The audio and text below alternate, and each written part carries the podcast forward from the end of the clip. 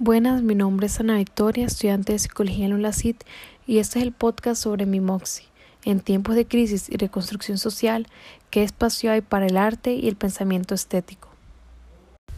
El COVID-19 es un virus que se introdujo de sorpresa este año, 2020, y se esparció rápidamente por todo el mundo. No es la primera vez que ocurre una pandemia, pero siempre es una sorpresa para las generaciones que la viven. Nunca se puede estar preparado para algo así.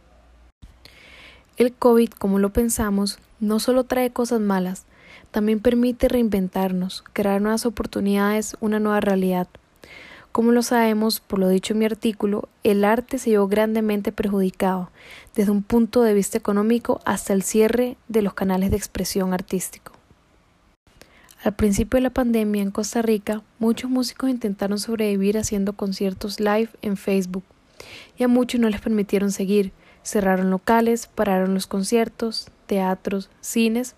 Entonces surge la pregunta de cuál será el espacio para el arte en estos momentos de crisis. Como el ejemplo anterior de los músicos, el cerrar los canales de expresión no se refiere a que los artistas disminuyeron sus obras o pararon de dibujar, componer, entre otras cosas, sino que la exposición al público ya no existe. Más bien, por todos los cambios abruptos, aislamiento, soledad, enfermedad, muerte, preocupación, depresión, es donde todos podemos coincidir.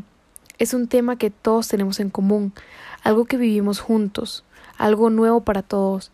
Y gracias a esto pueden surgir piezas maravillosas y únicas que pueden trascender siglos de siglos, como ocurrió con las obras durante la gripe española, la peste negra, viruela, etc.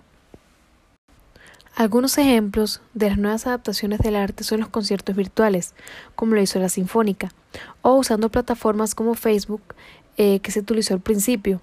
También hay exposiciones de arte en plataformas 3D, que claramente no es lo mismo. Sin embargo, mientras nos adaptamos a esta nueva realidad, a este nuevo virus y mientras encontramos una solución permanente para terminar el aislamiento, el confinamiento, esas plataformas funcionan para seguir expresando y mostrando arte en cualquiera de las formas, ya sea música, danza, pintura, escultura y demás.